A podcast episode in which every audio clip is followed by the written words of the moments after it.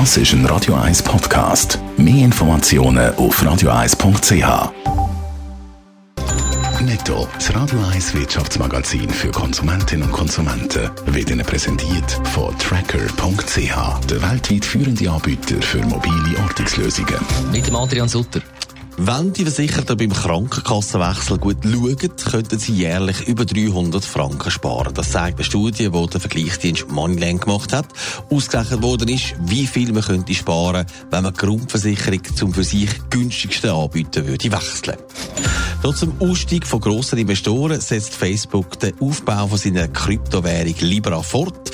21 Gründungsmitglieder haben gestern in Genf eine Karte verabschiedet und die Führung von der Digitalwährung genannt. Darunter sind Vertreter von Facebook, aber auch anderen Firmen, die am Währungsaufbau beteiligt sind. Wegen einem technischen Problem hat Harley per sofort die Produktion vom Elektro-TÜV gestoppt. Es sei bei den Tests ein Problem auftreten, wo man genauer anschauen müsse. Wenn das Produktion weitergeht, ist im Moment nicht klar.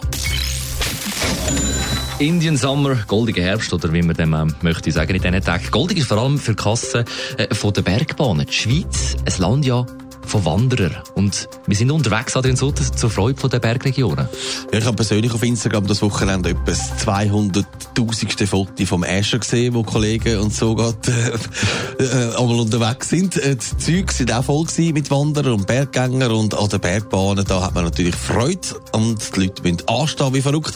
Bündnerland Tourismus hat am Wochenende zum Teil Rekordbesucherzahlen vermeldet, gerade zum Beispiel im Bärenland, Sarosa, sind so viele Leute gewesen wie noch selten. Davos Kloster vermeldet laut dem Blick im September allein ein Plus von fast 10% bei den Besuchern. Übrigens nicht nur die Berge vermelden gute Zahlen, auch zum Beispiel Tessin. Aber die Zahlen will man dann erst zu einem späteren Zeitpunkt genau bekannt geben. Man muss sie zuerst ausrechnen und zusammentragen. Aber das ist ein das Bild äh, aus den vergangenen Jahren. Der Herbst zieht.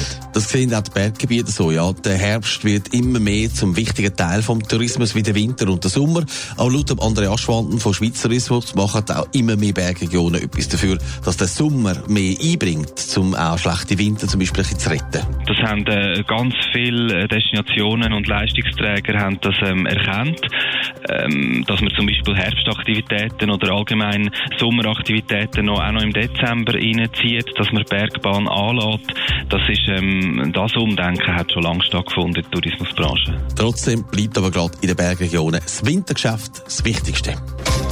Netto, das Radio 1 Wirtschaftsmagazin für Konsumentinnen und Konsumenten, ist Ihnen präsentiert worden von Tracker.ch. Weltweit funktionierende Ortungslösungen.